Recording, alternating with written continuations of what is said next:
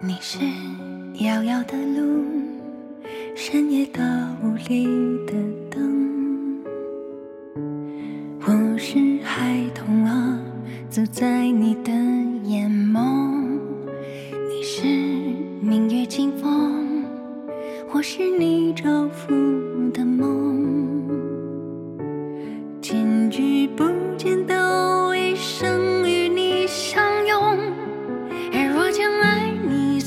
好我是金刚我是喜儿，我是小戴，首先祝大家十一快乐！当然，十一、嗯假期愉快，大家听到节目的时候已经已经过半儿了吧？嗯没错儿。还有尾声嘛，精彩收尾可以来一下子。嗯，这个没有及时跟大家祝这个大家假期快乐，只能最后补一下了嗯。没有，我在群里那个艾特大家了。嗯，本期呢，咱们再来聊一聊十一的这几部重要的电影。嗯，其实也就三部，对，其实我相信大家也都看过了。其实我们本呃本期呢，就来聊聊《长津湖》，我和我的父辈，还有票房很惨淡的《五个扑水的少年》，剩下这个大耳朵图图、皮皮鲁鲁西西、什么老鹰抓小鸡，这 是什么电影？人家卖的都很好的，对，都比《五个扑水少年》要好。呃，这些片子它可能就不是咱们的呃听友啊这个年龄层段要看的电影了，所以咱们这儿就不提了。嗯呃，首先呢，我觉得咱们还是要拿出这个票房最好的开始说吧，就是《嗯长津湖》，也应该是热度最高的。嗯，然后咱们现在的录制时间是十月三号下午的四点钟，目前《长津湖》的票房已经达到了十三点五五亿元，嗯票房数据还是不错的。因为我这回在电影上去看国庆的这几部电影的时候，明显的感觉到说，好久没有呃在电影上看到这么多人了，都能嗯坐满。是吧？对然后进电影的时候也有陆陆续续的人就这个穿鱼而过，这啊，鱼贯而过。又说了一这个什么东西啊？我惊呆了。这这这个词叫成语是什么来着？鱼贯鱼贯而入啊！鱼贯而入。对对对，我就是那个鱼。对，而且长津湖，呃，观影的年龄段儿也是。呃，中老年的观众看到了很多，因为这些年龄层的观众一般是比较少出现在电影院的嘛。嗯。嗯，然后长津湖它的片长有三个小时、啊，嗯。非常的长，所以我看的那场感受最大就是，呃，上厕所人太多对，了，中间老有人上厕所，对，就源源不断，嗯，有人去，我不知道怎么回事。这其实应该是大家的最直接的观影体验，嗯。就是不管好不好看，反正是或多或少会是觉得后背有点累吧，坐的这个屁股疼、腰疼的。嗯，嗯。膀胱受不了，尤其是就是现在电影院它后面啊，比如说你坐在是黄金位置，它都会有那个按摩椅垫儿，那个椅垫儿太我那个很难受，特。别难受。我觉得他就是要难受到你坐不下去，然后必须把那个对必须按摩功要开能打开，就还能就还能凑合坐会儿。我还想起了前几次节目里边儿，我第一次见到按摩椅垫儿还在宣传的，时候 哎，觉得特新鲜，倍儿带劲呢。现在已经觉得非常的烦了，坐的我三个小时按那个按摩椅垫儿给你卡的硌死了。对，而且按摩椅垫儿有时候，比如说你你没按，你旁边人按的话，你就能发现，对它那嗯咯吱咯吱的。嗯嗯，现在很少人使用了，大家一一般都是像金刚那新鲜劲儿。嗯，啊，总之吧，就是你们看完长津湖，除了这个身体上或者说观影氛围的感受，还有什么感受？我的感受就是说这个片子特别不妙，就我觉得嗯不好，就是咱们之前录制节目的时候，就观影指南之前提到说大家一定要看这个片子，就是我们在做就我们四个都很期待嘛，当时还有阿和，嗯，就想看看这个主旋律电影的类型化能做到多么极致。结果一看，哇塞，觉得这回这个类型可能是做的太过于彻底了，就里边儿太过了。它就感觉要装的东西特别多。呃不是，我是觉得它的娱乐装的太多了，娱乐哦性和商业性装的太多了。这里边的那个各种爆炸，然后刚开始的那一幕那个色彩，因为我是觉得像战争片，尤其像长津湖，就这种战役，它本身是很严肃的事情。嗯，但假如是你是一个虚构的架空的一个战争片儿，你可以恶搞它，呃，怎么戏谑呀，或者是讽刺啊，都可以。但是呢，你这个是真实的一个历史事件，而且它是有咱们的这个民族的情绪在里边儿。那这么严肃的这么一个题材，最终你做的这么娱乐，啊，你说的娱乐的意思是在特效，就是视觉效果方面和就这个影片的嗯娱乐性有很多地方嘛，比如说，呃，像两个坦克。对轰，这个炮弹嗯直接把另外敌方的那个坦克射出来的炮弹直接打弯了。嗯，然后还有看超英电影吗？对，就是这些嗯，又好像又回到了曾经大家在网络上一直在调侃的这种抗日神剧的感觉嘛。嗯那你这个战争电影儿，我觉得你应该是要呃提炼出它的严肃性的，要不然的话，那这个革命、这个战争它的意义所在，它不能最终变成了娱乐吧，变成了娱乐产品。那这个东西，我觉得就有点过激了。嗯这是我觉得我非常不满的地方，就是我看完这个整个电影啊，我我就会有一个非常明显的感受，我不知道这场战役为什么我们就赢了。就是嗯起码我们看一场战役，我们要知道我们的劣势、我们的优势，最终我是因为什么赢了，这是所谓的浅层的一点儿严肃性吧。但看完这个电影，我就不知道，就迷迷糊糊就赢了，也是加对，上对就是除非你知道，就是它背后哦，你原来知道这段历史，嗯你自己不足。但是嗯如果只通过电影的话，我也有点同感。它其实主要是嗯没有体现出来作战双方的情况，因为只有。呃，双方对我们这边志愿军这边的话，你可能能感觉到他的精神，或者说各嗯种层面，大家是有一股力量在的。然后这些是有毅力，或者有各种，就是我们命都不要了，我们想要为后世留下一个更好的生活环境。嗯但是你其实这个过程中并没有体现出对方或者说美军是怎么输的呢？对他们有那么优良的装备，也有最好的最好的部队，那为什么这个过程中他们会输呢？对，只是因为他们太心急，想要说赶紧结束这场战争吗？嗯就是他其实对美军的那个刻画是非常非常浅的，就是已经嗯浅到没法看了。嗯，哎，嗯就是其实美军那个，我就印象最深的有一点就是。咱们的战士也就是四字弟弟在那儿啃土冰土豆儿，把牙都崩掉了。嗯，然后然后美军火鸡，对嗯大鱼大肉的过感恩嗯节，但是这种塑造跟小戴刚才说的那个不是一个性质，其实就是说，你看敌嗯方但是这种就是那样，其实轻敌，就是哦意思这种意轻敌啊思。对，但是我觉得他还有人家就是比较残酷的这个资源对比。我觉得他嗯主要的他轻敌也是有道理的，你不能说吃的好呢就打仗就打输，这不合嗯理啊！对他吃主要是靠他的物资嘛，就方方面面都自信的，就是他们的这个呃，一个是他们也是那个装备嘛。呃，对。但是我的意思就是说，还有那个他们那个派来的派来的人也嗯很厉害嘛，战士也很厉害。那个北极熊对也是战功赫赫嘛。呃，你对方物资非常的优良，但是呢，可能心态上比较放松。那我们这边就是勒紧裤腰带，然后非常的有这个毅力啊等等之嗯类的，然后就能呈现出我们的这场战争我们。多么强悍！其实不是这样。如果你从严肃的角度来看的话，那人家的物资充足，嗯吃得饱穿得暖对，配给优良，那那肯定你的战争从客观上来说，那人家就是有优势的，这是体现出人对方的优势了。但到这儿他就反转一下，想要通过这种方式来体现出我军的毅力啊！嗯就我我觉得这种就是很缺乏严肃性的。比如说我们之前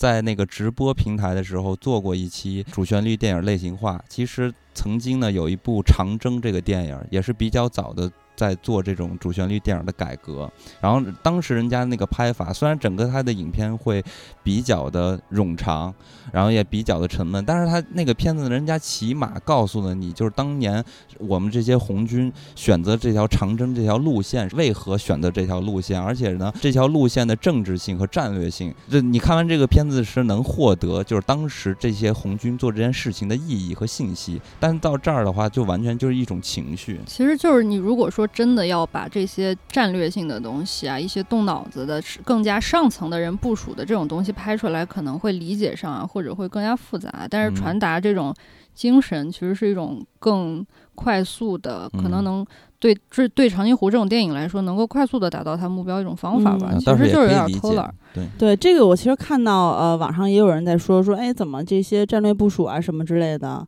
呃，可能跟刚才金刚说的比较像吧。然后就会有人说说，哎，他们也有交代啊，就比如说怎，么作战是吧？呃，怎么作战，然后怎么部署什么的，啊，但是确实篇幅是比较小的。嗯，然后他确实没有系统他的那个对去交代，而且然后拍的比较的混乱，嗯，你觉得混乱？比 较就是相当混乱。其实我我看的时候，我就觉得，呃，这个因为长津湖很多场一场一场的这个战斗，然后他我就感觉要装的东西比较多，然后一场一场的战斗就是排着队的去上演。我就看的时候嗯没有太多呃喘息的机会，主要是感觉就是太太赶了。比如说吧，杨根思这个角色就是欧豪，他他的事迹其实是非常光辉的，然后嗯特别感动。当时我看那个纪录片的时候，我都给哭死了都。嗯嗯但但是在电影里出现他的时候太突兀了，嗯，就是忽然就出现了。对，就感觉说突然插入了一个呃短片，这就是混乱的地方。就不知道怎么回事儿。我前几天看到一个梗，说我上一次嗯看到同一个演员在同一个类型的电影里边饰演这么多不同的角色，还是斯坦李。嗯，因为欧豪在各种主旋律片子，嗯你都能看到他的身影。以不同的方式出现。嗯，其实那个冰雕战士那块儿呢，我看有很多人吐槽，就是说没有给他们过多的交代。但是我觉得可能就是冰雕战士这一块儿是想呃跟前面段奕宏的那个角色说的那些话是呼应的，因为他当时说了一些，就是说难道就是呃以妲己的战士才算英雄吗？那那些可能无名的英雄呢，他们也嗯就是没有打不死的英雄。对对，没有打不死的英雄，然后他们其实都这些人可能有的就是你可能都不知道他是谁，或者说他嗯可能在没有参加战战斗的时候就已经去世，但是他也付出了很多，然后他的精神等等等等等吧。嗯我觉得这个是是跟《冰雕战士》最后的那一幕的呈现是跟段奕宏的这一番话是呼应的，就是嗯很悲壮嘛，反正看了心里还是很委屈。但是其实《冰雕战》《冰雕连》这块儿呢，也是，就是他单独拍成一个电影都没有问题的。嗯其实我我看的时候就是觉得，比如说杨杨根思啊、冰雕连呀、然后等等等等啊，片中这些，就是我觉得它都适合每一个拍。不，如果如果拍成每个拍成一个电影的话，当然就不会这么赶了。但如果你放在一起的话，就是现在看起来就是太累了。就是他想要放弃的东西实在太多了。他如果说只是想说这个七连，比如说以吴京为代表的这一队的人，他们中间的这种凝聚力或者不同的人，就可能有点像《拯救大兵瑞恩》一样，一个小队里边每一个人。我一开始是这种感觉。对对，都不一样。但是他后来就是你会发现，哎，又是毛岸英，然后后来又是杨根思，又嗯是就是可能嗯跟这个主线没有一点关系的这个冰雕连，就是这些人出现的时候，你会发现他对剧本是没有什么作用的，就是你嗯不知道他出现的目的是什么，就只是为嗯了呃起到一个煽情的作用，或者嗯。是就只是为了让这些战士出现一下。嗯。就我们这是一个很大背景的，毕竟是一个大制作的片子，我们想要嗯。兼顾到方方面面，但实际上这个事情在整个叙事上就会觉得很乱。对，其实我一开始啊，就入戏的时候，我觉得还挺好的，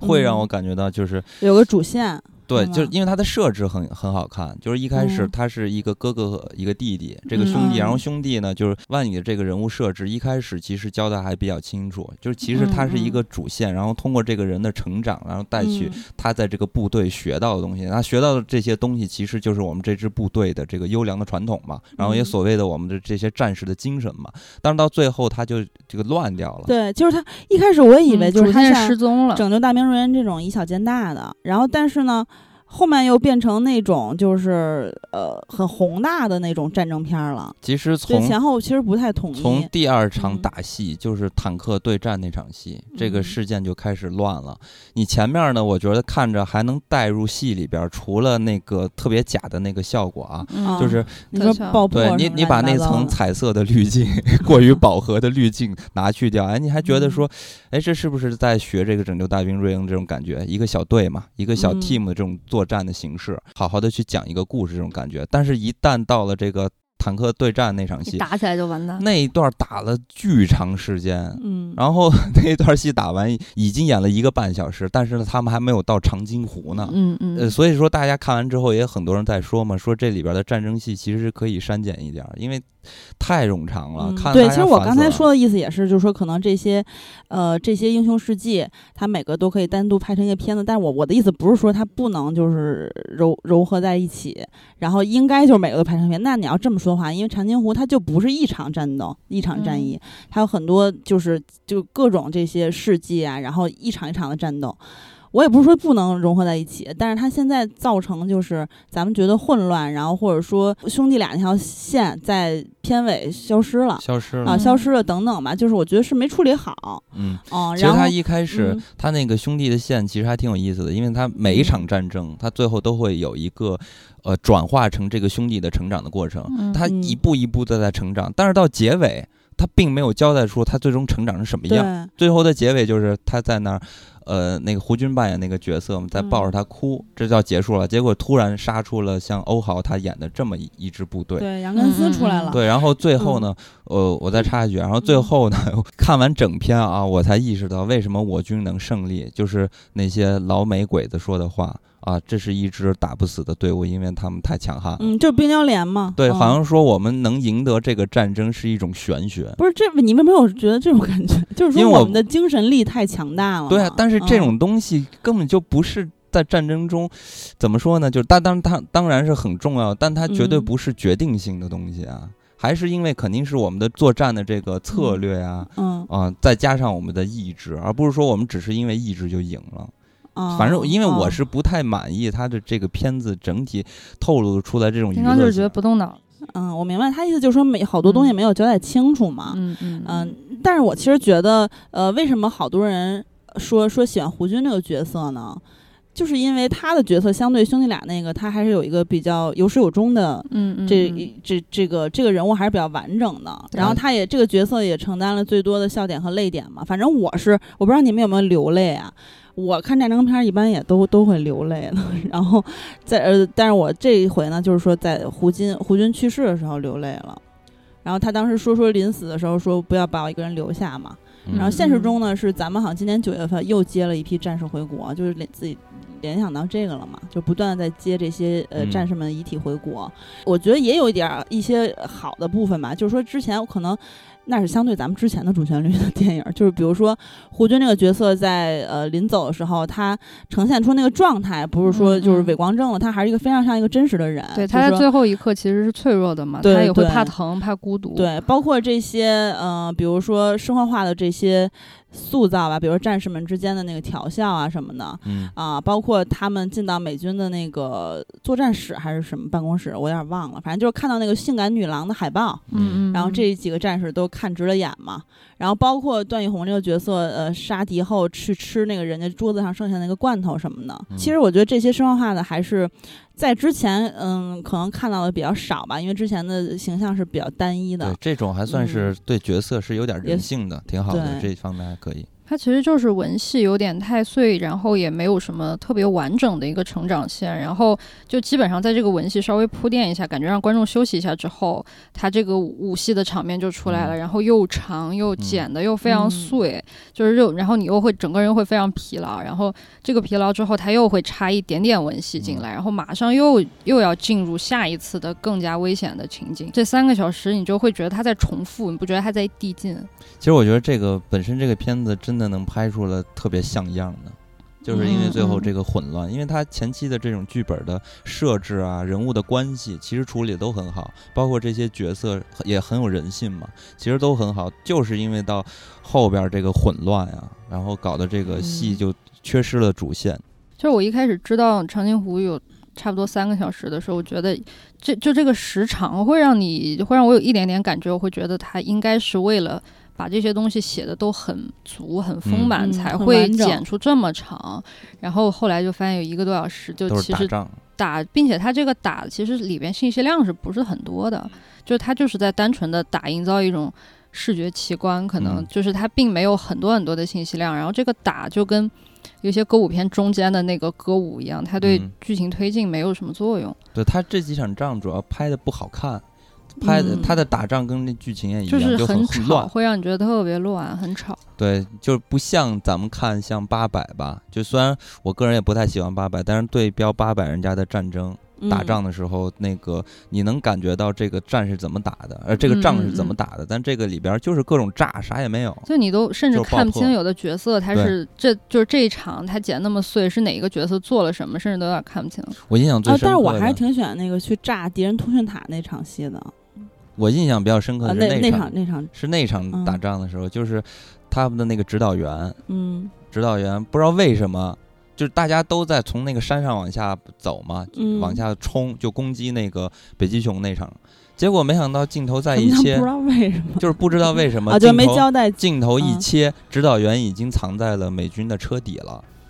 啊啊，就说前后承接什么对，就是人家这儿还在冲着呢，嗯。你都已经躲在人家车底了，然后嗯开始放炸弹嘛。就是他人又多，然后这个情况又复杂，他其实嗯就是没有办法把每一条线都讲得很清楚，对其实且他又拍了嗯三个小时，嗯对，之前可能大家比较喜欢的就是就是前后让比较能束缚我们的，可能是比如金刚刚才那个点吧，就是他在前面战略部署的时候会说的很详细、很细致，比如说谁谁先去埋伏到哪儿，对吧？然后嗯谁谁在那儿，我们要去围那个突然的去攻击他们，比如说雷公什么什么的，到哪儿去准备什么炮什么的，就是他这没有没有交代。的很完全，就是这些人会就是什么样的一个分工，然后我们是怎么去作战，嗯对，然后就可能就是他直直接出现，嗯对，就是确实有有有一些这种问题。最开始我第一次在有点出戏是在长城那块儿，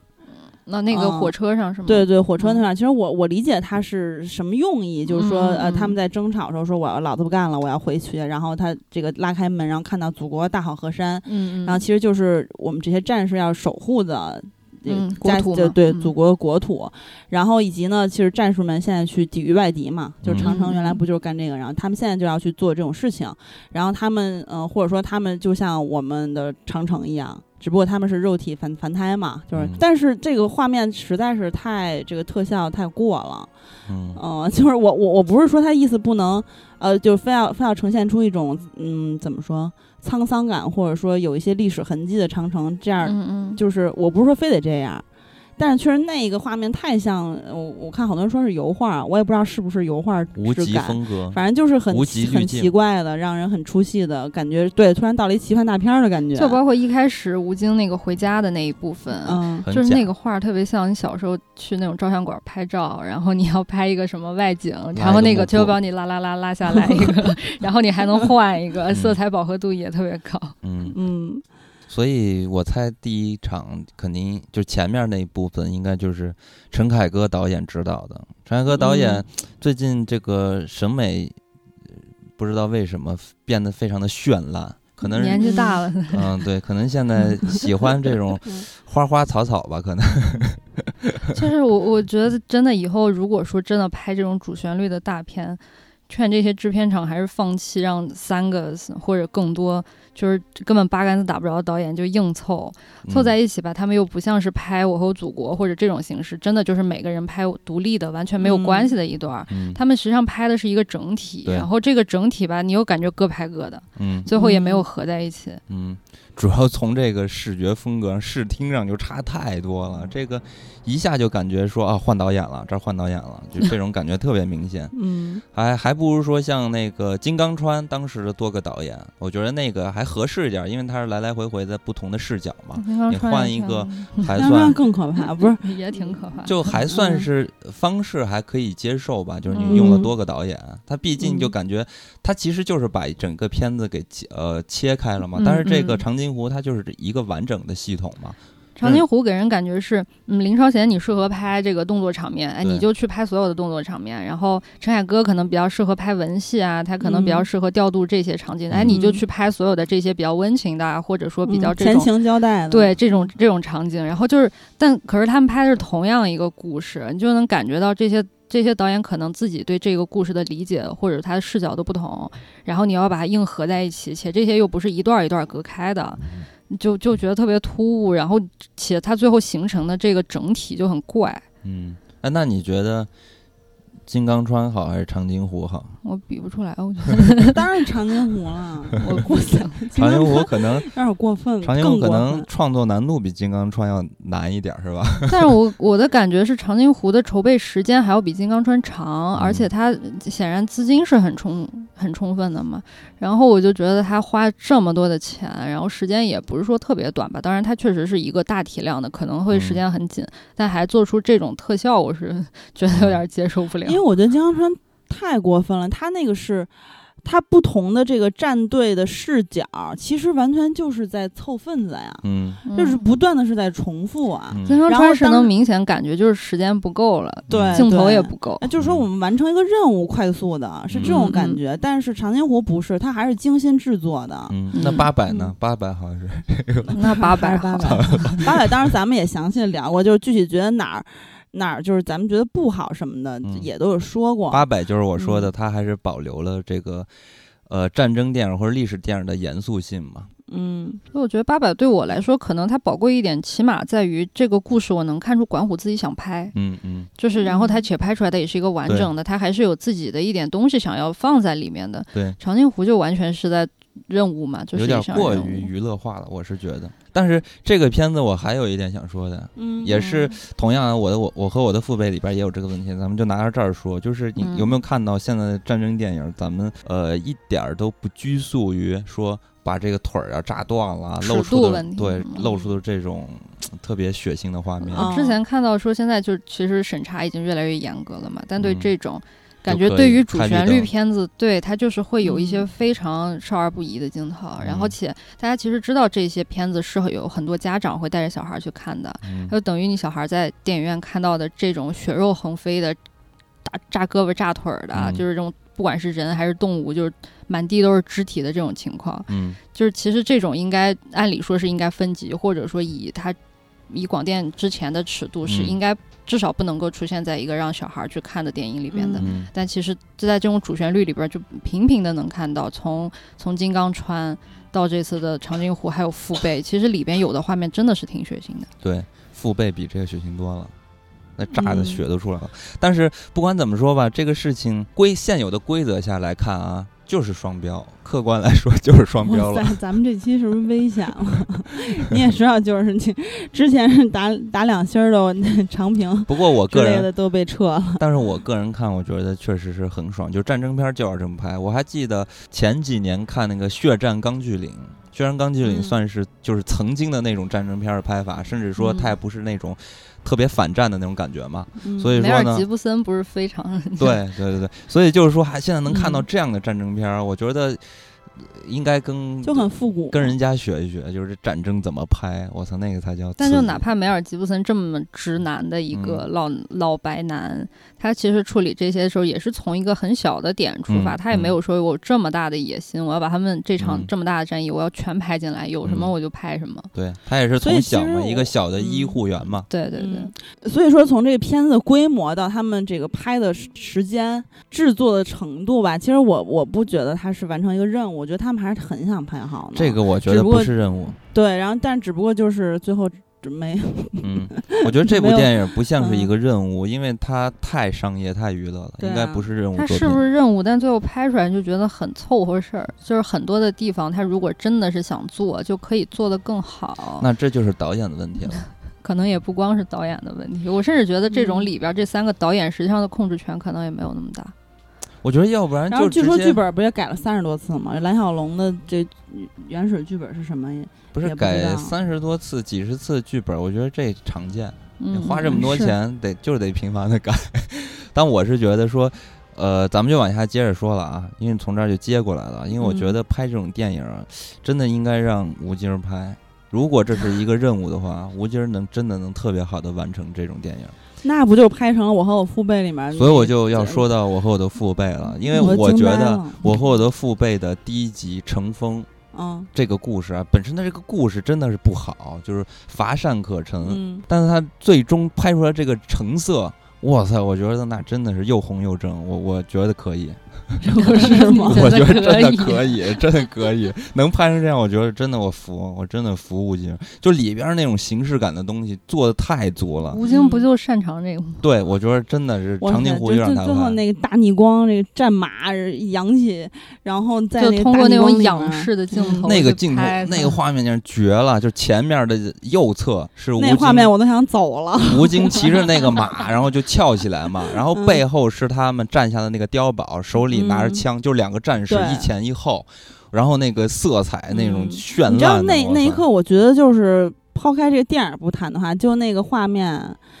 就呃，或者说那个前后的几秒吧，完全就是制片厂的宣传片儿，对，就是一个 那个就非常像制片厂的，你把那个给它 雕出来，就可以做制片厂的 logo。吴京电影制片厂，其实他那一幕出现之前，就最后这一整场戏嘛，出现之前我还觉得哎吴京终于放弃了他这种个人英雄式的这种画面啊，嗯，战狼式的画面，就这次感觉是讲了一个虽然也是战争时代，但是讲了一个？对比较嗯。小的父亲的故事嘛，嗯。其实就是父亲跟父子间的，对他最后就呃没有办法去放弃自己的儿子，然后他其实也有一个就是默默跑到那个田里去哭，嗯。他会觉得他嗯。哎这次这个故事好像讲小了，然后然后马上就就是多久以后，然后这个这个大大场面就出现了，然后吴京又变成了一个救世主。对，就是其实就是把那个原来是吉普车嘛，换成了马，举旗的方式都一样。但是我觉得真的挺燃的，说实在的，我觉得非常燃，因为呃，我还是觉得就是说这种东西呢，就是。因为它这个事情和长津湖不一样，它没有那么强的那个，就是它没有真实性，所以说呢，它是可以架空，然后去创造、去恢宏这种东西。怎么抗日没有真实？因为它不是一个真实的战役嘛，哦，对，它应该是虚构的这么一个故事嘛，那你就这么来呗。但如果说你是长津湖这么严肃的一个战役，那我觉得你过于的娱乐就不太合适了。其实我在看的时候，我就觉得说我都燃了，我觉得那里边不只是战士，我都没燃，我看的时候就这么想了，因为我特别容易燃，我真的燃了。我当时我不只觉得里边的战士非常的帅，我连。他的那个大掌柜那些马，我都觉得那马是挺好。我就是在马那儿染了一下。哇塞，那马是真的很好看。那马就是独个跑回来嘛，乘风不是呃牺牲了嘛，然后马独个跑回来，然后就低着头站在吴京面前。哇塞，我说这太牛了，油亮亮的。这怎么想的？这是也有血字。看了好多什么呃那个战马的故事吧？战马直接直接跟吴京低头了，就好像是有一点那种有了人性的感觉。然后吴京然后跟他好像神交了一下，没说话嘛，就对。视神交了一下，然后 啪一拍了战马一巴掌。不是他那上面有他的血字，他是对对，然后战战马就走了嘛，然后就感觉嗯明白了，大哥，就那种感觉，就是战马这一个动物 也也赋予了我军的神性，这个了不起，我觉得太燃了，真的是 绝了，我觉得吴京太会拍这种东西。不过马确实是，就是战马，就是关于战马的片子也有不少嘛。最后拿那个确实也很通人性。最后拿那个。那个刀往前冲刺的时候，那种姿势，哇塞，那会儿简直太出戏了，真的，真的看不下去，帅，太帅了，战狼变成战马了，回事儿，现在 发疯了，我真觉得挺帅的，因为你把它想成是画出来的画，啊，比如那种左派的曾经的老革命艺术家，他们画的画都是这种风格，做的雕塑都是这种感觉。然后呢？你是把真人拍成这样，演成这样了？我觉得可以，艺术性还是很高的。嗯，哦，对了，我突然想到，就是之前，呃，长津湖，还有就是我和我的父辈，都有人说，就是说在看的观影的过程中，有小情侣或者小姐妹，然后甚至是呃中年夫妻，在那儿就笑。然后比如说长津湖说那个。说哟，设备怎么这么落后啊？然后，然后比如说那个说，哎呦，那个他怎么还不死啊什么的？我觉得这种观众太可怕了。那没有，我觉得这种这种调笑太可怕了，就是无知的体现。我们正是因为呃这个装备落后，还能拿下这样的战役，才显得我们厉害，才才应该自豪和光荣的。这这是两个概念了。我觉得这是属于观众无知。嗯啊，然后反正总之吧，就是呃。这个故事它大家是有一个排序的，就是四个故事嘛，四个导演。然后吴京这个我记得当时好像有人是排到倒数第二吧，我不知道你们怎么排啊？我排倒数第二。你这么喜欢，不是跟我说的一样吗？你不都燃了吗？故事太烂了，它它只是一个情绪电影嘛，《长津湖》也是情绪电影。刚刚夸了老半天，情绪，因为情绪就是比较。不能说廉价，只能说它比较容易达到，比较调动。在电影这个形式中，情绪是非常容易能达到的。你觉得它达到效果就是调动了你的情绪了？嗯，但是呢，呃，乘风的情绪调动是比长津湖要好，这是我我个人的感觉，因为它太极致了，我觉得。但是我不管怎么说，就是不管是长津湖，甚至金刚川八百也好啊，包括乘风，我觉得这些影片我都不会给他们打太低分儿。比如说两颗星，我都会打到三颗星，因为有一颗星都是给曾经的这些战士们的，因为我觉得他们真的牛逼。嗯，就是这些人不管怎么的去刻画，尤其是尤其是就是我和我的父辈的他他这回的这个命题，我觉得特别好，比以往的我和我的家乡和我的祖国都好，因为会让人感觉出来说我们现在的。呃，条件吧，还有时代是来之不易的，都是对这个观感其实跟长津湖是一样的。对，原来那一批一批的人经历的各式各样的磨砺，然后他们就是造就了我们现在然后造就了我们现在。然后我觉得这是一个底线吧，兜底的一个底线，这也是这个主旋律一个最起码要完成的一个任务。嗯，对，我插一句啊，因为咱们现在说到父辈了嘛，我和我的父辈以跟长津湖一样，也是上映了四天，呃，现在咱们也是这个同样的录制时间是五点三七亿的票房嗯，啊。一会儿说到五个泼水少年，就大家会发现这个差距有多么的大，反正嗯就是都是过亿，已经过五亿了嗯，啊。长津湖是十三点七亿嘛，接着你刚才那个接着说嘛，那其实嗯我不知道你啊，反正我觉得我和我的父辈里边排名最垫底的就是沈腾那个，没错。那肯定我觉得那个无边儿，其实我就看到那个排名之后，我就觉得大家都会这么排。沈腾那个已经没有基本法了，沈腾那个就属于。连命题作文都不合格，他最后根本就没有调动出呃观众的情绪，你连情绪最基本的宣泄都没达到，嗯，因为他这就属于说这是典型的沈腾他他们开心麻花式的一种剧作的方式吗，就是小品段子一个一个的串，就是他本身感觉啊，我前段前半段感觉都觉得他想拍一个像可能长江七号或者这样子的一个故事，他一开始就压根儿没有想往类似于前三个故事真的是父辈这样的嗯主题上扣，然后就是最后不行了就硬扯，硬，对硬扯说这个是什么，后边还甚至升起了一面国旗。嗯。但是，那个小区健身我真笑了，小区健身太牛了，但是小区健身真的是有点儿写实吧 我。估计 有点写实，还真是的真的，真的好我多。我个人感觉啊，因为我在朝阳公园就见到这猛的大爷 大真的把脚吊在上面转，是吗？真的，嗯，然后而且就是各种飞在上面，在转，然后我当时看那一幕的时候，我就脑海中出现了好多我在 B 站还有什么微博上看的小视频，嗯什么广场派健身、小区派健身，还有健身房健身，就这个完全我我太逗了，就在过电影，太逗了这一幕。嗯，哎，小戴，你看的时候什么感觉？你说这沈腾就沈腾这这个最后一个故事，就是挺扯的。就是我就是，嗯甚至以前我看麻花的这些故事，我好歹还会觉得有那么一个别的点，就是就起码他哪怕是就纯用台词塑造的东西也好，他是好笑的。但是我看沈腾这回这一段，真的没有一点好笑的感觉。嗯，他最后啊，他这个写作就特别的应付事儿。呃，就比方反正这个里边儿我可能跟大家不太一样啊，就是我和我的父辈，我最喜欢的是徐峥那个，嗯，徐峥那个嘛，他一上来就把人物关系给你做实了，就这个小孩儿他缺失的什么，他跟他的父亲在一起想要得到什么，这就是呃我和我的父辈的之间的一个关系。他一一开始就把这个诉求就告诉你了，所以你嗯就建立起来这种人物关系。但是呢，像呃沈腾这个，他就一开始你根本就不知道这小孩要干什么。就是这个父辈嗯，这个命题它是缺失的，到最后他硬补了一句说啊，我一次次尝试失败，其实就是想要跟我父亲当一样的人。但是他最后找不嗯他想要了这一段，知道我父亲的这个乐趣在哪儿，然后我去也去研究。说但是他根本就没有把这个人物关系做实，嗯，所以他前面都是一个小品一个段子，这样的是切断的，所以到最终，当这个小孩说出这样的口号，然后表达出这样的一个主题的时候，观众就已经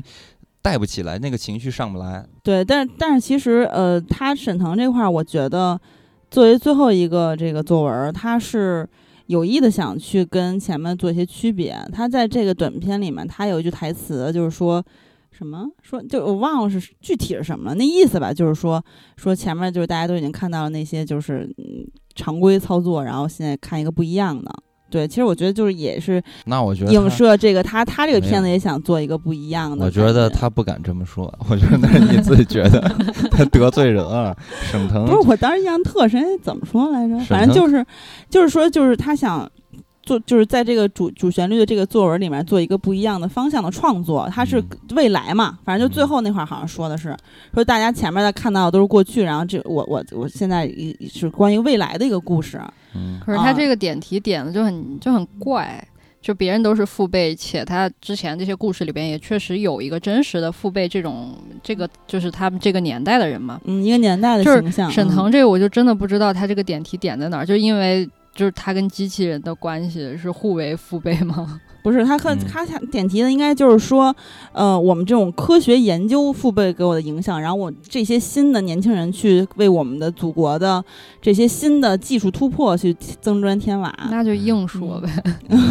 他想表达的，我觉得从头到尾是这个，但是就是没表达好。他这个硬说啊，你这个嗯东西，你要是从这个科幻的角度来看这个作品呢，他这个作品是停滞不前的，因为它是一个圈，就是因为嗯，曾经的呃，就沈腾穿越回来，穿越到过去，嗯嗯。然后呢，激发了这个小朋友，然后小朋友就又到了未来，才创造出他，嗯所以这是一个圈儿，他就不会向嗯。前发展，所以这本身就是在我们这个命题下，它就是一个不但的象技术征，他对吧？这个小朋友参与了这个技术的，我知道啊这个技术发展，所以他这个故事就不能生 思啊，因为生思呢，你会觉得这个故事的主题或者说性质都是不对的，他没有发展的眼光看待问题，不属于我们这个你说的是马列主义义学的不好对是吧？对我们这个嗯马哲，他就是最科学的，一直在变化的，这是马哲。然后说，哎，大家普遍比较喜欢的是，好像第一，好像大家排的比较多的，第一是对章子怡，第二是徐峥，第三是刚才咱说的吴京儿，第四是沈腾。对，这就是我的排序。你第一是诗是吧？对，嗯哎，其实我觉得会每一次看这种拼盘电影，会有一个很有意思的地方，就是你可以看这个主创他们的个人风格。嗯然后你看章子怡，我就是觉得风格还是很明确的，嗯，就是她好像还是有一点那种科班的感觉。嗯他在这嗯个视觉的呈现上，而且对他确实比较讲究，一开场的长镜头，我觉得挺帅的。对，就是明显的，你就在看完章子怡，你再看沈腾，就是。嗯，就虽然我知道他们都有，肯定这也不是章子怡一个人，因为他那个摄影其实也是找了很厉害的摄影师来嗯做的，嗯但明显就大家都有团队，沈腾那就是瞎胡闹嘛。对。然后沈腾那感觉就是，嗯，可能广告片的水准都没有，因为广告都拍得很美，他那也不美。然后章子怡 她的摄影和人物的情感是有关系的嘛，就是所以还挺那个科班的感觉，嗯学院派的感觉，就是优等生嘛。啊，然后沈腾那就是嗯感觉是那学渣凑合交一作业，然后还有一点是属于就是把把一个我和我的父辈啊，还有专关于这个航空的梦想啊啊这些东西，他都把它做了诗化。对，其实章子怡这段让我觉得两点特别，就是尤其是在这个拼盘里边挺舒适的。一个是她就是女性视角很明显嘛，就是其嗯他的父辈就真的是父亲，嗯，就只有嗯爸爸这这个这个层面，然后其他的这些故事里边的母亲这个角色，要么是缺失的，要么就是她其实是一个点缀嘛，而且。这些母母亲，其实实际上你感觉不到她有什么太大的作用，或者给他的下一辈传达了什么特别重要的影响。嗯但章子怡这个，尤其她这个设定是，她的父亲虽然牺牲了，但其实章子怡的在这个家庭里，对她不仅要在外边承担她自己的事业这份，且且她自己事业做得也非常的优秀，嗯而且她还要在家里顾及所有的这些事情，对孩子隐瞒啊。还有就怎么操持这个家，嗯。包括给他们的孩子一些对正确的对死亡和一些科学的引导，嗯。就这个是真的很很特别的一个，尤其是在这一个故事里边儿，在三个男导演，尤其是他又是唯一的一个女性导演拍出的这唯一一个作品，就特别不一样。嗯，嗯其次就是我插一句，而且嗯。我、我看的时候，我真的觉得就是章子怡跟孩子这种沟通方式，在咱们的父辈里是很罕见的，这种直接的沟通，然后去把它当做一个平等的关系嗯在看待。嗯，你接着说。对，然后嗯另外一点就是章子怡是这四个故事里边唯一一个没有喊口号的，就是他不是嗯只给的，嗯最后所有的事情，呃，就父辈的奋斗啊，为了为什么为了造一个火箭，我们连命都不要了，然后我们待在这个地方，嗯就就是用上无数的时间跟精力，甚至生命去做这件事情。然后他最后也没有说啊，为了什么什么，就喊那些非常空的大的口号。嗯然后他最后就是写了一首诗嘛陈，道明那角色不是说了两句吗？那是道明说的吗？他不是张子怡说的。就是他最后那个诗就真的很说明问题，而且也不是说特别生硬的给你一个特别大的口号，就要放在你嗯面前，说你不得你不得不感动，你不得不敬佩这些人。他就是嗯一个，其实也把它做得很小，就是我们这个火箭其实是为了你们，就为了我们下一代的孩子。嗯然后他那一段剪辑其实也挺动人的，因为他的女儿后来不是也变成了一个女航天员吗？嗯，就是他整个那一段，我觉得让这个故事还挺完整的。嗯，反正他整个的拍法是比较浪漫化的，所以也是用嗯诗来代表这个航天，在太空嗯中写诗嘛。整个的还是挺女性视角的，我觉得，而且是做的很好的那种女性视角，嗯，不是停留在这个虚无的表面。嗯，我整体的感受是觉得很舒适啊，这个影片。嗯但是呢，我只有一点嗯是让我觉得，嗯，想不通的。这可能是我嗯个人的问题，我也不知道这话说的合不合适。嗯就是我老觉得说，这个航天事业为什么一定要和中国梦挂起来？这个我不太理解这件事情。嗯，航天应该是全人类的梦想。在我眼里，我觉得它只是一个事业，然后无数的科学家、工程师啊，这些等等人类的事业，而不是代表着中国精神。您如果说像长津湖、像抗日战争啊，我觉得这种民族性的东西是中国精神，或者是能弘扬中国的主旋律。但是这种航天，我觉得它就是一个。一个专业呀，为什么要挂这么大的一个概念？这是我不太理解的。其实我个人感觉，就是它体现大国实力嘛，就是在一些，呃，比如说美国呀，原来的苏联啊，他们的航天事业在那个程度的时候，我们还是当时是一个什么状态？嗯。但是后来呢，随着我们的发展，对吧？经济的发展，其实也一样的，因为以前也是条件不好，然后但是即便在那种条件底下，还要做一个。这样的梦想其实本身就是很浪漫、很诗化的嘛。嗯，可能。然后就是它体现的是你这个大国实力嘛。然后就是我们今天也可以做到这些，然后我们也可以去探索宇宙的边疆之类的。这其实我看这个时候，我感我的感觉是跟长津湖一样的，因为长津湖看完之后。我想想，就是说当时我们的呃条件是什么样的，我们的装备是什么样的，然后我们有多少战士，就是其实之前看纪录片，我就暴风哭泣，真的泣不成声。我看到那个老兵就说说，当时我们很多战士是都没有参加战斗，就像那个冰雕连嘛，就坚守到最后一刻，就是很委屈的。其实你仔细想一想，就是我都没有参加战斗成，我一直在那坚守，然后我就冻死了。但是我当当然了，他们他们也。都是英雄，但是他们对于他们来说肯定是很遗憾的。我们没有真正去能够做到杀敌，但是，对吧？这跟我们的各种方面的条件的限制都是有关系的。但是呢，就是看完电影出来，想想现在我们的国国家的实力，然后这个对吧？这个是不可同日而语了。然后你再再，其实我觉得看这个太空其实是一样的太空梦，就是它对它是全人类的梦想，它也是中国梦。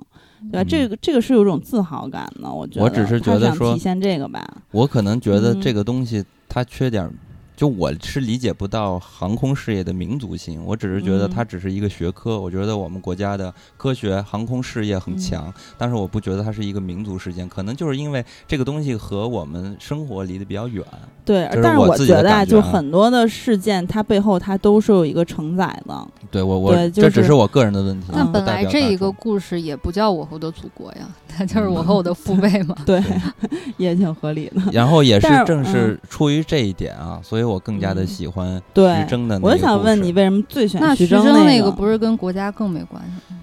呃，不是啊，我我的意思就是说，徐峥他讲的那个故事啊，是跟我们老百姓生活息息相关的。我就是喜欢跟生活有关的，对对对，跟自己距离比较远。就是觉得诗太虚了，是吗？我觉得 是有点太强硬，要把一件事情挂上民族。挂上中国精神，挂上没有可以挂。他放在这儿，这个意思就很明显了。他虽然没有喊口喊口号，但这个事情，他做这件事情，你就知道这个。我觉得这真是你多心了，因为你那很多事情其实都是，那你要说的话都没法挂了。你要这么对啊，呃，有些东西我就觉得它跟民族没有关系。就是我是这种感觉，呃，相对来说，呃，像鸭先知这个故事，我就觉得很很有意思。咱们之前也一直在说这种主旋律类型化、类型化、商业化、娱乐化，然后中间还追求这种平衡性嘛。我就觉得鸭先知这个就是做的很好。然后鸭先知就搬来了韦斯安德森。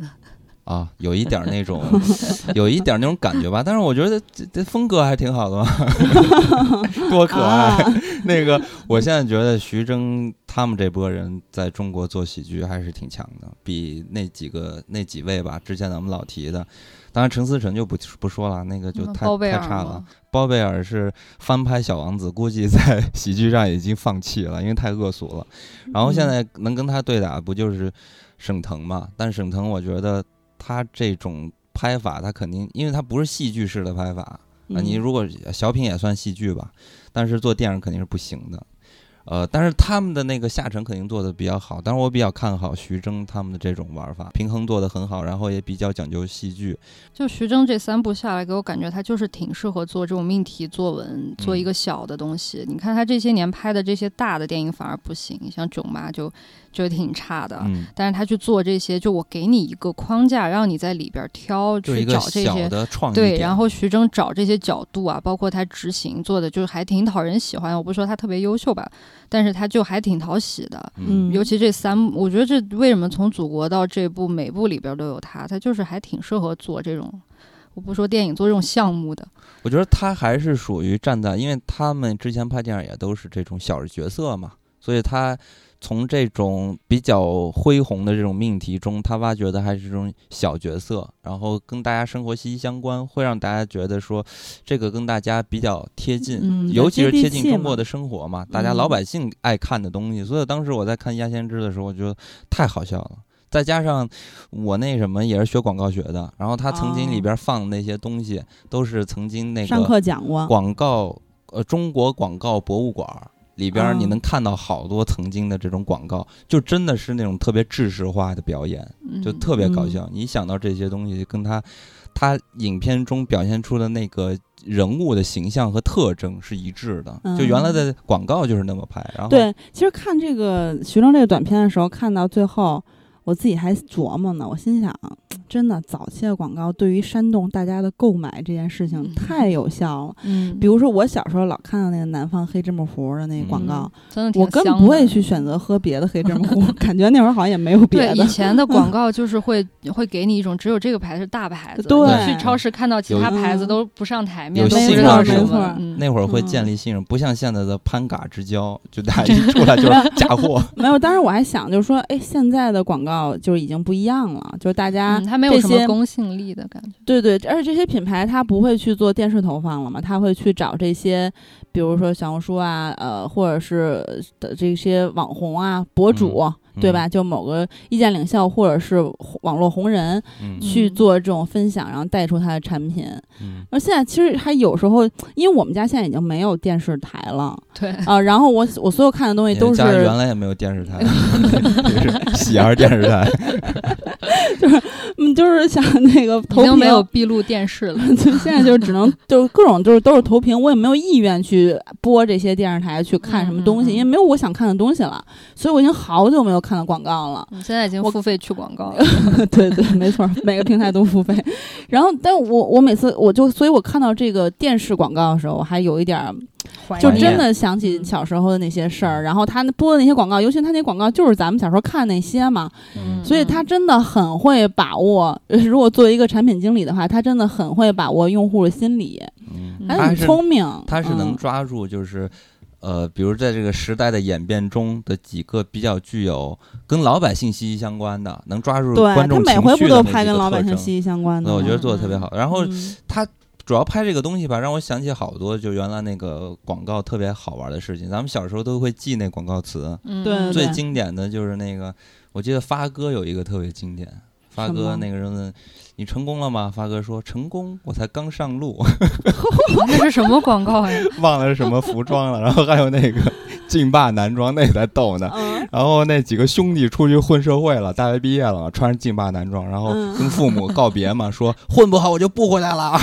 为什么你能想起来的广告都这么冷门？对呀、我想起来就是什么羊羊羊什么的。那就没意思了，不值得可说可可说了嘛。就是我吉士糖浆多有意思，一大豹子。嗯那几年那个，我觉得最经典的就是这个，混不好我就不回来了，这个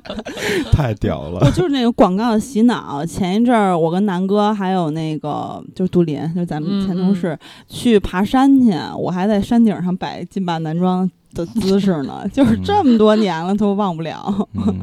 挺逗的。挺逗的。反正就是，嗯，其实说实话，我都 就是个关于长津湖和我和我的父辈，我都觉得，哎呀，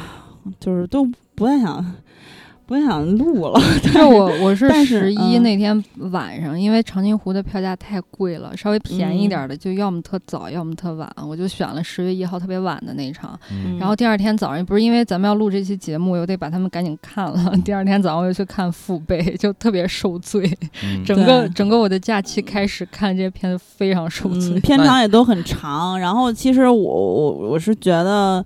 呃，主要是咱们我看听友们都在群里讨论嘛，嗯所以说咱们国庆的这三部呢，因为大家可能大概率会看这三部，或者说头两部吧，嗯，然后咱们还是要做一下的，因为大家会比较感兴趣嘛。因为最近的院线的热映的片子就这几部，嗯然后国庆档又是非常非常重要的档期，对吧？嗯就是呃春仅次于春节档的。但今年国庆档确实挺选择太少了，确实是甚至还没有今年五一的多。嗯 我觉得所以就就是存货都放完了，现在嗯大家也不敢拍电影儿。关键是最近吧，就是每次去电影院都没什么人。嗯虽然说我将不是是正常点儿去的，但是哪怕就是下班时间去也没什么人。大家撑一撑，马上十月片子就多。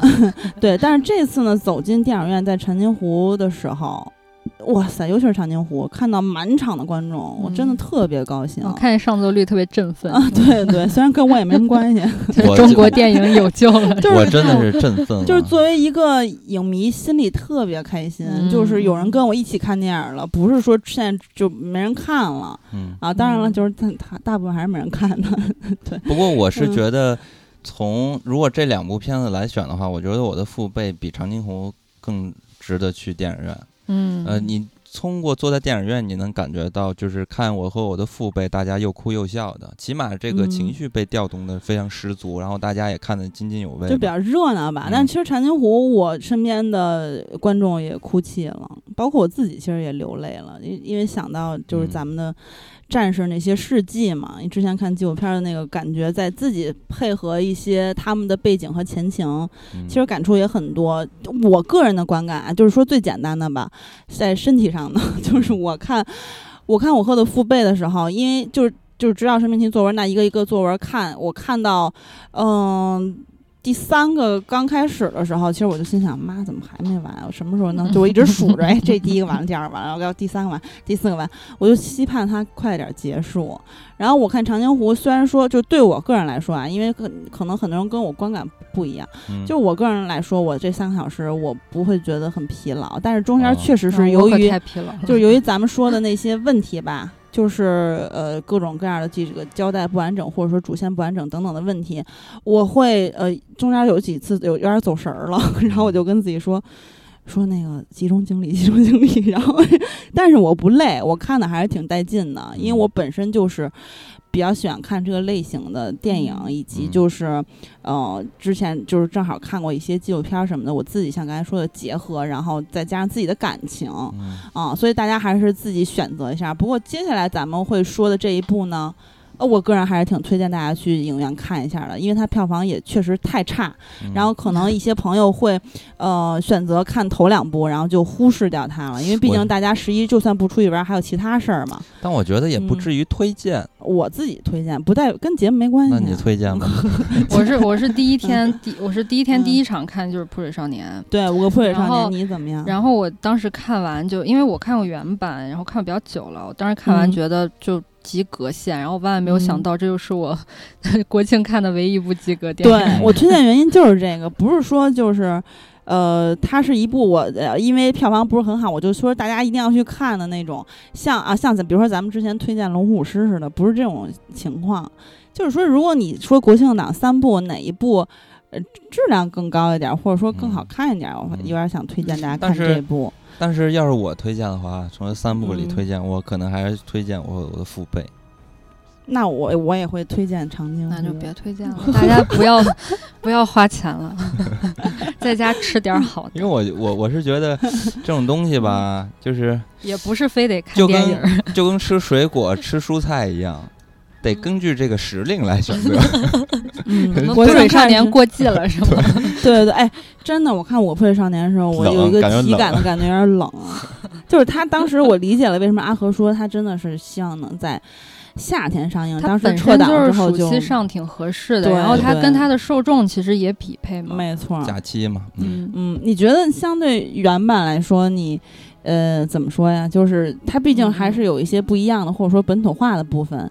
你觉得有什么惊喜吗？或者说有什么觉得相对于原版自己觉得特别失望没劲的点？我我是看完原版也好几年了，然后我其实对剧情印象不是特别深了，但是我看完最大的感觉就是只它那个这两部电影整体给人感觉不一样。就泼水日版的那个《泼水少年》，你就会觉得就是一个轻喜剧，嗯然后你看完就觉得很轻松，然后很清凉，特别适合嗯夏天看，然后你也嗯不会有什么特别重的感情，你就会嗯觉得他们拍的这这个挺轻松的，挺轻快的。嗯然后中国这种翻拍，它就会加一些特别想要去煽情的、嗯燃的所谓励志的东西。嗯证明然后自己，对，然后你就会觉得这个反而你就拖着那个节奏就很重，整部电影他想做的事情就是有点太大了。它有点现嗯实主义的那个，对它本身其实原版是不承载这种所谓自我实现的这种这种命题的嘛，就会就是荷尔蒙青春，对它就是很青春、很嗯可爱的一个轻喜剧。嗯然后呃，当然中国翻拍这些其实经常会做一些这种改动，就是因嗯为现在观众其实就喜欢对，呃这种有笑有泪啊，有燃点，有一些可能能调动情绪特别激动的地方。嗯，然后他做出这些改动以后，就没有原版的那种很轻快的，就是让大家觉得这个事情做的很轻松的感觉。嗯。没，错儿，哎，真的就是看完之后，我之前我们直播的时候，我跟你说的一模一样，啊，是吗？就是最大的观感上的差别就是这个，嗯。就那个是我在享受，嗯。然后我非常的快乐，非常的轻松，这是一个愉快的假期，以及就是校庆的时候表演的这么一个校园回忆。嗯。但是呢，在呃咱们内地版的这个翻拍，它变成了一个在自己的这个成长历程中很关键的一笔。他想对是在就是说教育你，对我自我实现，然后我我或者说我证明自己，嗯，对，就是但你嗯看翻拍的《五个扑水的少年》，会有一种攥着拳头的感觉，说老子要嗯干翻就我这些当权一定要者。证明这些事情，我一定要证明嗯我可以，然后就觉得特别累。我我觉得是这样，就是因为那次直播也提到过相似的话题啊。其实我是觉得这两版啊有一个特别大的不同，这可能就是呃最大的原因之一，也是文化特征的原因之一。因为日本呢，它这些呃五个五个扑水的少年这版里边表表现出来的就是那种特别中二的感觉。嗯，然后嗯他们的就很吃人设嘛，他一定给你这个每个角色是什么样的人，他们就这么嗯去办这事情，就像一个呃傀儡一样，就是那个编剧手下的傀儡哦啊，就是直接给你一个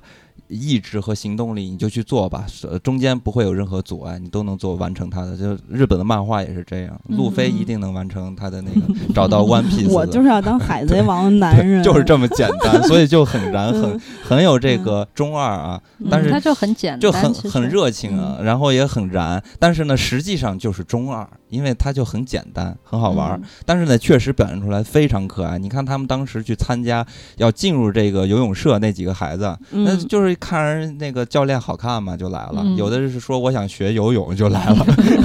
就很简单很单纯就来了。来的人嗯就就稀里糊涂的就干这件事情，干着干着，因为他们有这么一个设定，那老子就要坚持下来，就要完成这件事情。然后中途呢，他们可能呃这个夫从木木妻欺夫 妻负欺负木聪，妻夫。给我都搞错，我说成夫妻了。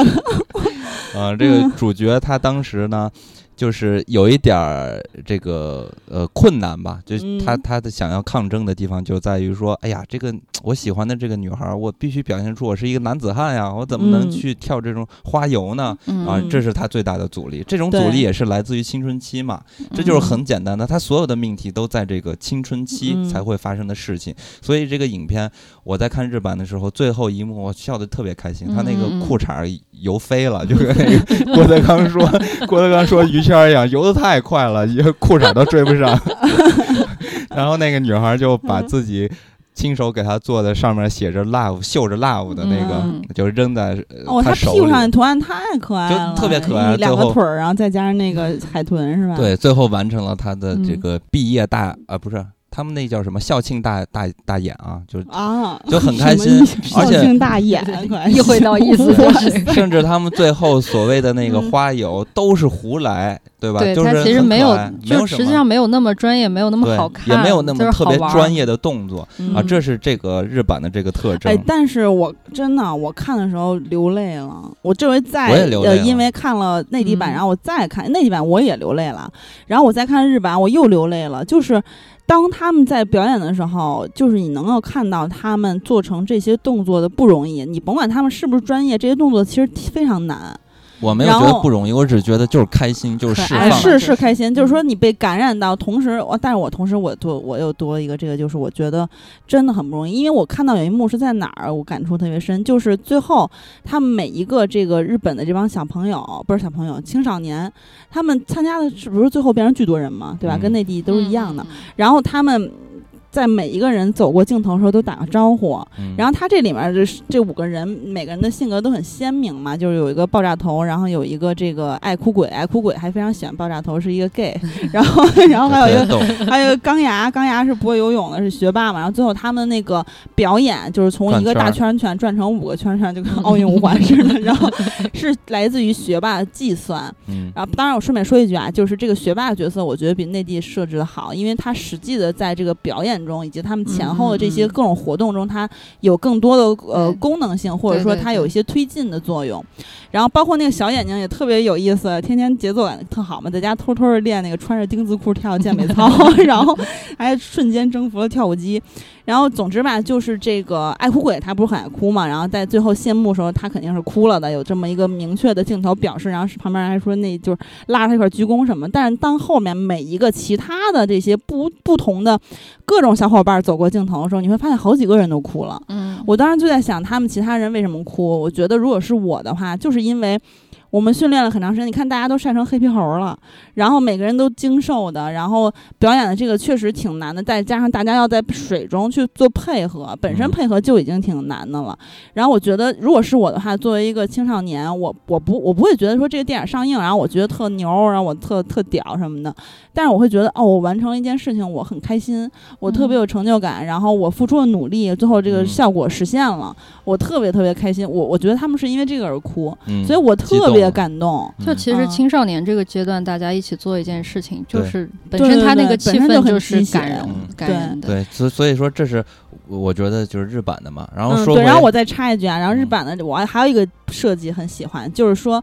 每个人各展所长，比如说有田径队儿的去撑杆跳，啊，撑杆跳入水，嗯还有嗯空手道在那儿表表现，其实就是还有体胡来，操什么的，就是各种胡来。然后，但是大家各有所长，各自展示自己的特长，嗯啊、非常可爱。然后再说到内地，你先说，就内地和日本就不太一样，是嗯在于或者说也是说这次的本土化我做的。觉得不错的地方，因为你看咱们以往啊，能拉一个数据就能看出来，就是咱们翻拍翻拍的韩版会比较多，嗯。就是因为对对韩国电影，韩国电影和咱们中国的电影呢，它在嗯这个文化上是过渡是比较自然的，对。嗯。就是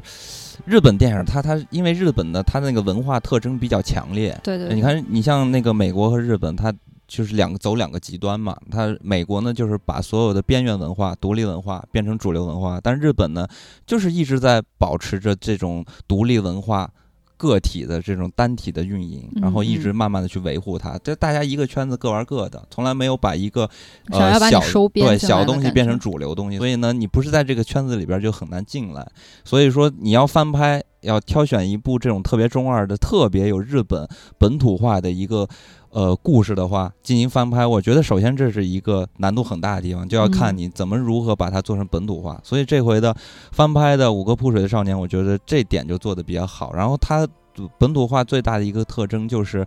他把这些孩子们赋予了一种这种挑战的一种概念再进来了，就是嗯你看他这里边儿，呃，咱们本土的这版呢和日本那版最大的不同之处，它因为它整体的剧情都是一致的，它只有几个转折的故事的关键的转折点是不一样的。嗯这几个点其实都是来源于这个社会或者是父辈。长辈的那层的压力，比如说他那个换教练，是因为那些学生家长觉得这教练是个骗子，名声不嗯好，所以呢，这个教练就消失了。然后呢，到后面他那个表演大演的时候，嗯然后不让出演，是因为领导领导当局啊，对，嗯时间不不够了，就给你砍掉了。所以他一直在去挑战这件事情。他包括他们最后说我一定要做这件事情。嗯你看他最后最后他做完这件事情的时候，他还有专门有一场戏，就这帮孩子站在领导的前台，然后冲他们嬉皮笑脸的，就给他们一个嗯下马威嘛，就是要挑战这个。这好像就是比较符合咱们成长的本土的这个中国人成长的，呃，年轻的时候所谓的。呃，说到的那个什么叛逆期呀、然后嗯这是一点，就是赋予了一点这种呃反派的和挑战的这种精神。还有一点呢，就是说这个影片它把这个逻辑做的比较实了。因为看那个日版的时候，你会觉得这些孩子们就是中二嘛，所以就是嗯给你个嗯目标就去做就完了。然后包括他们最终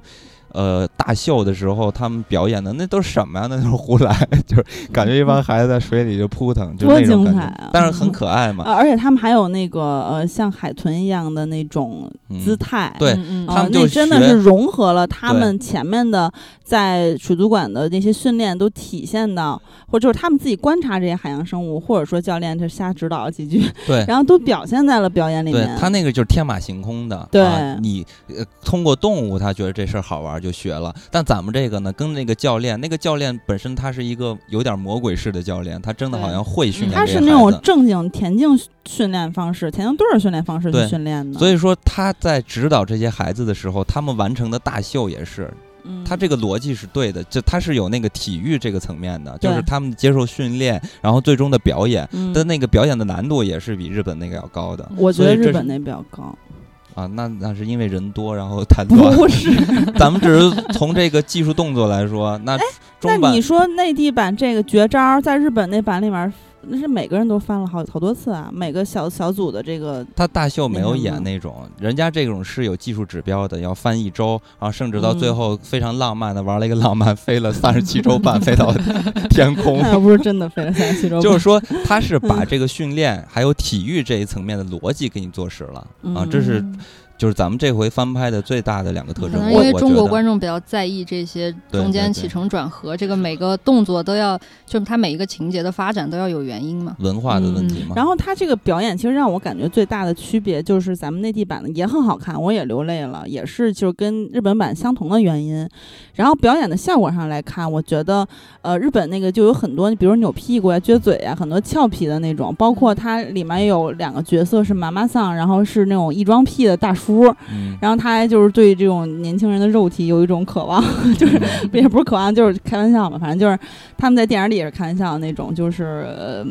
这种这种意思吧。然后再加上有有 gay 的设定什么的，这当然咱们中国不可以有啊。嗯，但是咱们呢变成了非常非常阳刚的一种表演，我觉得就各种那种台台词强调了一句嘛，说对对对女孩要花有就是柔美，男孩就要对突出一个阳刚。对。然后日本那个其实没有。不，他不是突出阳刚，他很多甚至说很俏皮的一些动作，就是那种可爱的那种，嗯然后搞笑调笑的那种。但是咱们内地的这个，我我觉得就是我看的，我个人感觉啊，就还融合了一些民族元素。就比如说，当我看那个海王跳他们民族的舞的时候，在发布会上的时候，嗯那种感觉，对，然后对，对对，就是这个还挺挺挺挺怎么说，就挺带劲的吧？看的时候觉得挺燃的。然后这些呃人物的呃一个变化，你也是能够看到的。然后就是确实，我觉得最大区别就是刚才咱们说那点，一个轻松和一个就是他是有压力，然后在在这个之下，然后他们去爆发，然后去证明自己。因为日版其实我印象特别深的有一句台词，就是说，像刚才金刚说那点，就是也许有点难为情，但总比终身遗憾好吧。就是其实是你在这个呃这个年纪去做一些让自己绽放燃烧的事情，嗯，所以你会看着觉得又开心又又燃嘛。嗯。然后咱们这个呢，就是观感不太一样，但是我觉得它依然是好看的，以及它是完成了，而且它的本土化做的也不差。那它最后的那个大秀，中国版的就过于阳刚了，甚至有点像奥运会。对他就是把体育这块而且儿做出来了因为对吧，其实也合理，因为他对吧，在原版它是一个校庆的表演，但是在咱们内地版它变成了一个呃，在这些正式的竞技之之中，他们是一个表演项目。对，嗯但他就不嗯可爱了，所以 有点太阳刚了。他就是还是要证明自己，我们的这种反抗就因为他最后做出来的这个成果太正规了，就没有那种喜剧的那种可爱的一群青少年胡玩的这种感觉。他最后飞上了天空，正规吗？三十七周半，也 不太正规。你作为女性观众，你看到嗯这么多这个青少年们，他们鼓掌了吗？吹口哨了穿？着穿着小裤衩子，然后在那儿这个训练什么的，你觉得你有一种大饱眼福的感觉吗？或者说，你作为女性观众得到一些，呃，就是你看到这些年轻的小朋友的这种 多少在肉体上的满足，你有吗？比如说，咱们说，我就说我爱看凉凉屁股嘛，他一露屁股，我都开，我都整个人就是燃燃烧了，那我。我没有，但我觉得这片子确实选角好很多，就是比嗯一般的这些想要突出一些男性啊，或者说男性的角色比较重要的这些挺阳片子。光的，好很多，因为他选的都是新人演员，然后每个嗯角色就感觉这个演员还挺贴他那个角色的吧。嗯，然后又是新人，长得也嗯，好看。对比这个古偶什么男主好看多了，就嗯，光看脸还挺舒适的，至于身材也就就正常吧。说到这个，我想起一件事儿，就是我们当时看完之后，他不是主创交流嘛，嗯看这个琴弦场，然后呢，这个交流的时候，呃，这些小朋友他们在嗯。说话的时候，就是问他什么，就是回答一个字、两个字，真的是那种青涩的。对对对，青涩，而且就是很青少年的那种，就是他其实那个那个呃呃，就是内敛的，但是他其实是慢热的，因为就是当时导演有说啊，其实他挺闹腾的，但是他就是在没火，他不好意思。不是是 我觉得可能，就是对外交流，他就是很青涩他，就是面对媒很体比真实的一个状态。对，他是这种感觉。因为当时我印象特别深刻，因为他们有几个吧，有其中，呃，不是队长的另外一个演员，嗯啊那个演员剃头那小哥们儿，我不记得，反正就那个演员往那儿一站啊，站得嗯特别直，然后你看他的那个微笑，就是训练出来的微笑，公司对刚教的，对，刚训练感觉嘴角的微笑要。抽搐然的那后种。站着丁字步，那手往前一放，根本就不动，他是不是大学刚参加完军训？对，就感觉是刚从那个礼仪班走出来的。不是，你知道我那种就感觉是什没有什么太多的社会经验，一下就能看出来。就跟咱们比如说我吧，我就不会摆拍。然后呢，嗯当就是就是家长或者说这个家庭聚会强制要求摆拍，或者说朋友之间要摆拍的时候，不是紧嗯张，就是说你就要，你？就要那种那种那种那种微笑，你知道 吧？嗯然后微笑到后面，就如果这个照片拍的有点容长，我的嘴角就会马上就开始抽抽搐搐，我就感觉那个小朋友是那种感觉，特别可爱。然后还有就是导演也挺逗的，就是说。哎，你为什么想到要拍这么一个题材呢？做这样一个翻拍？导演说，我根本没想拍，因为那个就非得让我拍，然后说那个一开始就是也不知道怎么拍，然后后来呢，就反正一开始吧，就可能也不是对这个题材很感兴趣，但是后来慢慢的找到一个方向，嗯，然后再加上他们后面去训练呀，去拍摄的过程中也是比较。呃，燃或者说热血或者说带劲的吧，反正就是慢慢找到方向之后就好了。嗯，啊，就是等于说他对他来说也是一个任务嘛，一反正开始。整体完成不错。然后目前看到现在就今年吧，就青春题材这部算是不错的。对，因为金刚他没有看《盛夏未来》，他就觉得这一部是哦他目前在院线看到的，他相对来说盛夏未来确实欢的是我看，哎，盛夏未来好还是这个好？盛夏未来我我俩都觉得《盛夏未来》更喜欢一点那我。回头看一下盛夏未来吧。而且我就忽然想起那个《你的婚礼》里边，许光汉演的不也是一个游泳嗯队的吗？那就嗯明显年纪太大了。嗯，这部里边，你起码感觉他们好像就虽然也不是说我看到的我平时嗯认识的高中生那样，但你起码也觉得这年龄没有超。嗯嗯，而而且其实我觉得一个很重要的点就是之前阿和说的那点，他很纳闷儿，就是说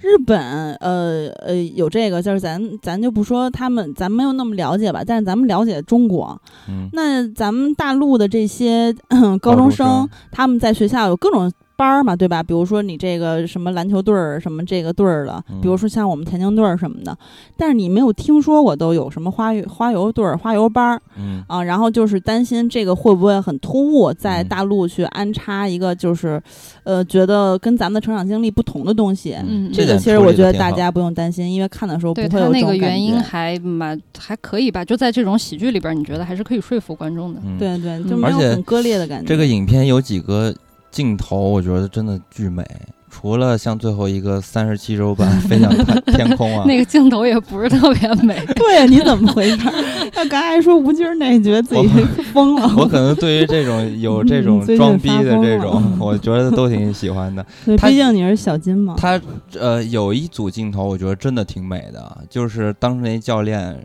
说他们队长说你是他们里边最差的，然后那嗯个队长不就是心里受到了非常的呃沮丧吧，然后就嗯。偷偷的加、呃加班练习练习那个蹦床，然后他的那个。呃，队友，然后走出来的时候，训练完走出来之后，然后抬头一看，看见他的队长在那个夜空中，在远处啊，嗯然后月光下，对，在月光下是一个剪影儿在那翻跟头，那个哇，那个画面特啊别梦幻。那个确实然后那个我也觉得挺对，然后再下一个镜头就切到那个队长在那儿跳蹦床训练的那个画面，就是一个正面的画面。那个画面依然用的是，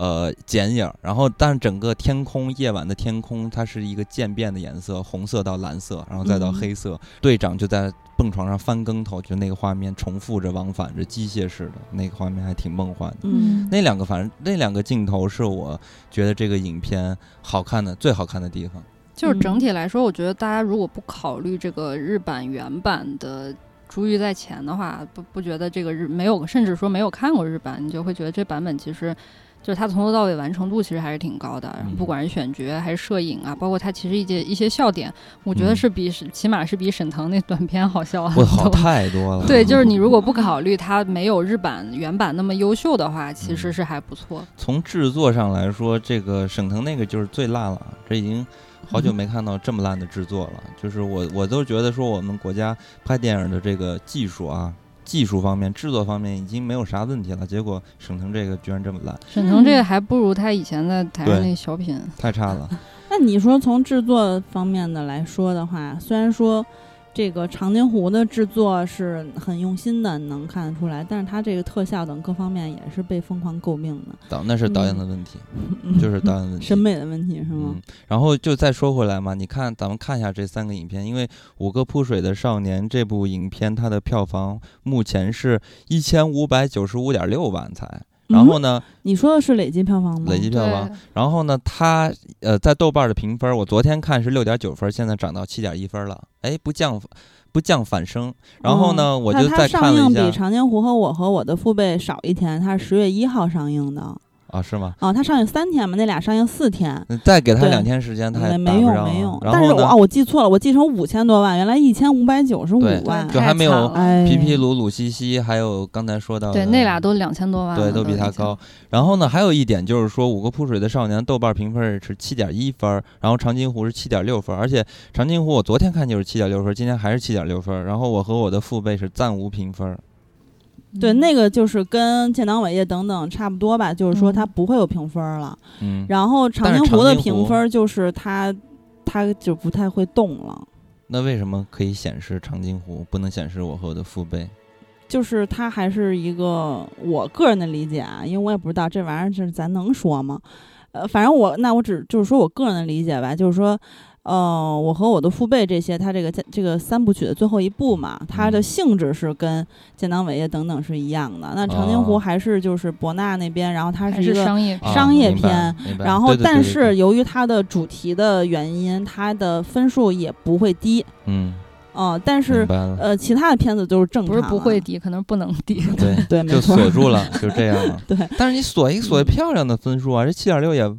说高不高？我靠你要弄一不高800多很高了，你弄一八十多就完了，就该引起这个反抗情绪了。那没事儿，可以不是，锁呀我觉得。以长津湖的这个水平，七点六已经过高了。就是我觉得这个挺合适的，就是嗯你你你现在七点六，就是不会说好多人跳出来说啊，怎么八点六啊，对吧？你七点六还是可以接受的一个，在一个区间里面，嗯对，就是对吧？但是但是就是大家不要担心啊，就是说其他的片子是。呃，所有其他咱们上映的这些商业片儿什么的都是正常的，不会有嗯什么这个不能不能动的。因为我昨天看《扑水的少年》，我一看才六点九分儿也有点低了，结果今天一看，哎，涨了零点点二分儿，还挺挺厉害的，说明嗯这个可能口碑也在发酵中吧。说明大家也是看完别的几部，觉得嗯 忽然看了《扑水少年》，还是觉得挺舒适的。嗯，但反正十一肯定是这几部影片的主要的战场，但是后期呢，他们可能还是会有一个长续的一个爆发期吧。呃，嗯到那几部大片儿来了之后啊，什么零零，七、沙丘，嗯还有嗯像什么第一炉香是吧？嗯等等之类，还有风声再起，还 叫什么？不要笑那，个我最想看第一我也录像。挺想看的。对，所以我觉得它还是一个长线的。然后因为嗯呃，长津湖就是行业内的预测，它是差不多四十五亿的票房嘛。然后现在呢，三天已经是十几个亿了。然后当时呢，我还看到有一点吧，因为这几年这个四字弟弟不是发展的很不错嘛，然后嗯。给大家说一个数据吧，其实挺有意思的，给那些喜欢易烊千玺的观众们打打鸡血喜欢，嗯，圆圆微博头像都是他。因为人家现在才二十岁，人家嗯。人家才二十来岁，然后现在的个人的票房累计已经高达四十二亿了，在呃长津湖这个片子的最终票房定下来之前啊，嗯就还没加长津湖在增长。对，嗯如果长津湖能达到四十五亿，那人家直接就突破七十亿了，啊，说明因为才二十岁，当一个易烊千玺挺厉害，主要是他这些作品就是实打实的，他这个票房实打实的是他主演的票房。对对，对人家有送你一一些，譬个小红花儿如说欧豪这种，嗯他那嗯票房都是虚的嘛。嗯，啊，然后送一个小红花就十四点三二亿了，然后嗯少年的你是就有十五点五八亿了，嗯啊，这个是一个长足的说明啊，就是说这嗯个呃观众他有票房的号召力，这是非常重要的。观有众有票房号召力，呃演员，然后呢再加上 他还非常的年轻还有一点非常重要，他现在能嗯。演这样的电影，基本上就证明他非常的清白。对，长是有长足的发展的发展的，就是之前中秋中秋这些，大家不是说中秋这个晚会嘛，啊能上这个呃晚会的人，基本上那就是说明根正苗红，对是认可的 演员，不是根正苗红，就是说是清白，没有劣迹。对，就是嗯哎，放心的啊，资方随便找这些人拍戏啊，不会出嗯。太大的问题，那也不好说，之啊前一九二一还有张哲瀚呢，是不 现在好说，像都但是换脸了。起码是可以官方给个给个小背书吧，嗯，然后呢，我是觉得就是易烊千玺会有长足的发展，主要是易烊千玺自从开始演电影之后，真的很顺利。就是他，嗯。当然他演技跟他演技好肯定是最大的关系，但是他就是从一个这种男团，一个从小到大，大家也是从小看到大的一个小男孩然后忽然就真的变成一个电影演员，然后现在能接的还是在长津湖这种电影里番位仅次于吴京，就真的还挺争气的。对，演吴京的弟弟，这个而且戏还这么吃重，嗯嗯，要不是毁在这导演手上，这个 片子指不定能拍着多么有样呢。但如果长津湖还拍第二，就真的还有第二部，还是三个小时，我真的那个什么，不敢去。哎，是水门桥吗？对对，嗯，我要看。我真的不敢去了，我受不了。不过我就我觉得那个，哎呀，看了心里可能挺难受，因为咱们每次建好都被呃那个拆了，都给人搭，他们都给搭回来，然后最后又直接直接空运了一座桥回来。妈，我看的时候得气死我，估计。就不是我不是说那种就是那个疯狂的那个劲头啊，我这个那怎么造个影我城呗我只是？说，把当年拍戏的道具都搬我回去。只是说作为这个你同胞，你看到就是它还是一个技术差距嘛，对吧？这个资源差差距嘛。反正看的时候应该是，呃，因为在至少长津湖的这个，他咱们是这个围剿成功，或者说咱们有一些这个，比如说打了他们的那个强大的这个团团队，我我也感觉不会说话，开始说团体，嗯讲打他们强大的团队就是这个措手不及啊或什么的，但是我不知道这个这个水门桥是准备怎么拍，因为。反正嗯，也反正也挺期待的吧，就是不会因为长津湖而就是不想看了。但是我知道小戴就不想看了，是吧？但是小戴还嗯有点还会看。受不了。不是，如果他真的是，譬如说像之前大家传的，如果真的是在春节档上的话，我可嗯能真的不会再看了，就等它上线了以后可以快进了，我再看。嗯 哇塞，你这个，你这个非常的政治不正确。我现在呼吁你把头发染成红色，表达一下你的决心。已经快掉成黄的了。嗯、那好吧，咱们嗯本期就到这里吧。然后最后放一首任贤齐的《兄弟我以为你要放王菲唱那个，我和我的我的父辈的那个》，王菲放在了片头嘛。然后哦结尾咱们就放一首《兄弟》，跟大家说再会。是现实太多僵硬，你流的雨是天生的命运，不是我不肯低头，是眼泪让人刺痛。忘记吧，若可以，也算是一种幸运。